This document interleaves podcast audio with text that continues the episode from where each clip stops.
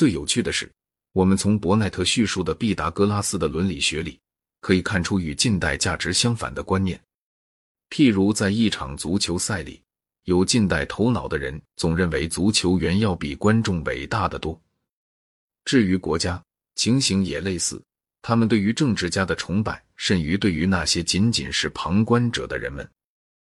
这一价值的变化与社会制度的改变有关。战士、君子、财阀、独裁者各有其自己的善与真的标准。君子在哲学理论方面曾经有过长期的当权时代，因为他是和希腊天才结合在一片的；因为沉思的德行获得了神学的保证；也因为无所谓而为的真理这一理想庄严化了学院生活。君子可以定义为平等人的社会中的一份子，他们靠奴隶劳动而过活。或者至少也是依靠那些地位卑贱的劳动人民而过活。应该注意到，在这个定义里也包括着圣人与贤人，因为就这些圣贤的生活而论，他们也是耽于沉思的，而不是积极劳动的。近代关于真理的定义，例如实用主义的和工具主义的关于真理的定义，就是实用的，而不是沉思的。它是由于与贵族政权相反对的工业文明所激起的。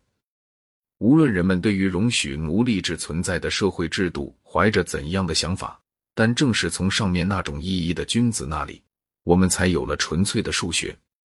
沉思的理想既能引人创造出纯粹的数学，所以就是一种有益的活动的根源。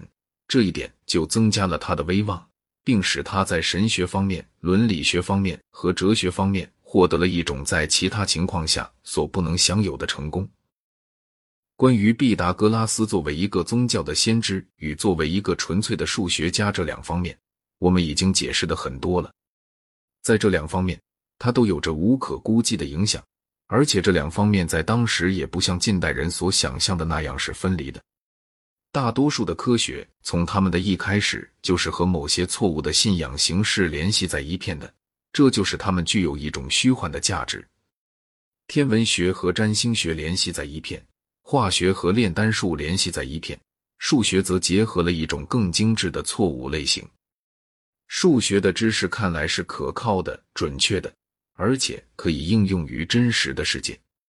此外，它还是由于纯粹的思维而获得的，并不需要观察。因此，人们就以为它提供了日常经验的知识所无能为力的理想。人们根据数学便设想，思想是高于感官的，直觉是高于观察的。如果感官世界与数学不符，那么感官世界就更糟糕了。人们便以各种不同的方式寻求更能接近于数学家的理想方法，而结果所得的种种启示就成了形而上学与知识论中许多错误的根源。这种哲学形式也是从毕达哥拉斯开始的。正如大家所知道的，毕达哥拉斯说万物都是数。这一论断用近代的方式加以解释的话，在逻辑上是全无意义的。然而，毕达哥拉斯所指的却并不是完全没有意义。他发现了数在音乐中的重要性。数学名词里的调和中项与调和级数就仍然保存着毕达哥拉斯为音乐和数学之间所建立的那种联系。他把数想象为像是表现在骰子上或者纸牌上的那类形状。我们至今仍然说数的平方与立方这些名词就是从他那里来的。他还提到长方形数目、三角形数目、金字塔形数目等等，这些都是构成上述各种形状所必须的数目小块块，或者我们更自然一些，应该说是些数目的小球球。他把世界假想为原子的，把物体假想为是原子按各种不同形式排列起来而构成的分子所形成的。他希望以这种方式使算学成为物理学的以及美学的根本研究对象。毕达哥拉斯的最伟大发现，或者是他的弟子的最伟大发现，就是关于直角三角形的命题，即直角两加边的平方和等于另一边的平方，即弦的平方。埃及人已经知道三角形的边长若为三四五的话，则必有一个直角。然而不幸，毕达哥拉斯的定理立刻引到了不可公约数、无理数的发现，这似乎否定了他的全部哲学。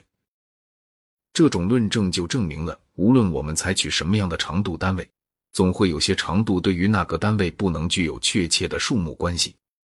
这就使得希腊的数学家们坚信，几何学的成立必定是独立的，而与算学无关。柏拉图对话录中有几节可以证明。在他那时候，已经有人独立的处理几何学了。几何学完成于欧几里得。欧几里得在第二编中从几何上证明了许多我们会自然而然用代数来证明的东西。正是因为有不可公约数的困难，他才认为这种办法是必要的。他在第五编、第六编论比例时，情形也是如此。整个体系在逻辑上是醒目的。并且已经预示着十九世纪数学家们的严谨了。只要关于不可公约数还没有恰当的算学理论存在时，则欧几里得的方法便是几何学中最好的可能方法。当笛卡尔介绍了坐标几何学、解析几何，从而再度确定了算学至高无上的地位时，他曾设想不可公约数的问题有解决的可能性，虽然在他那时候还不曾发现这种解法。几何学对于哲学与科学方法的影响一直是深远的。希腊人所建立的几何学是从自明的或者被认为是自明的公理出发，根据演绎的推理前进，而达到那些远不是自明的定理。公理和定理被认为对于实际空间是正确的，而实际空间又是经验中所有的东西。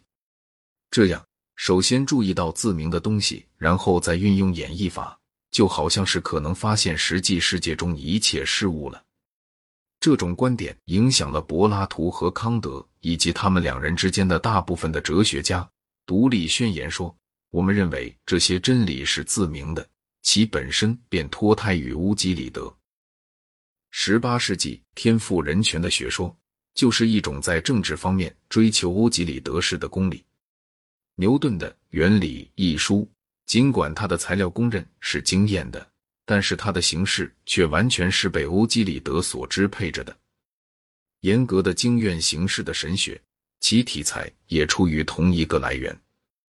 个人的宗教得自天人感通，神学则得自数学，而这两者都可以在毕达哥拉斯的身上找到。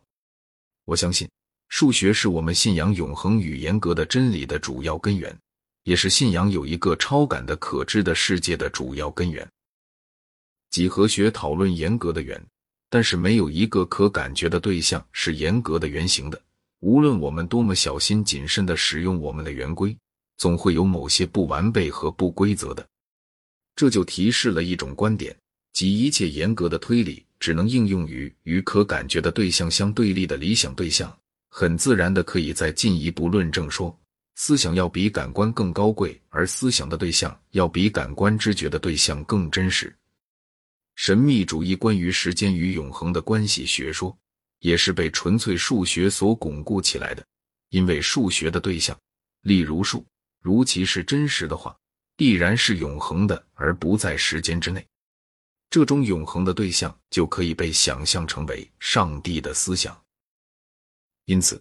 柏拉图的学说是上帝是一位几何学家，而詹姆士·琴斯爵士也相信上帝是好算学。与启示的宗教相对立的理性主义的宗教，自从毕达哥拉斯之后，尤其是从柏拉图之后，一直是完全被数学和数学方法所支配着的。数学与神学的结合开始于毕达哥拉斯，他代表了希腊的中世纪的。以及直至康德为止的近代的宗教哲学的特征。毕达哥拉斯以前的奥尔夫斯教义类似于亚洲的神秘教，但是在柏拉图、圣奥古斯丁、托马斯·阿奎那、笛卡尔、斯宾诺莎和康德的身上，都有着一种宗教与推理的密切交织，一种道德的追求与对于不具时间性的事物逻辑的崇拜的密切交织。这是从毕达哥拉斯而来的。并使得欧洲的理智化了的神学与亚洲的更为直截了当的神秘主义区别开来。只是到了最近的时期，人们才可能明确的说出毕达哥拉斯错在哪里。我不知道还有什么人对于思想界有过像他那么大的影响。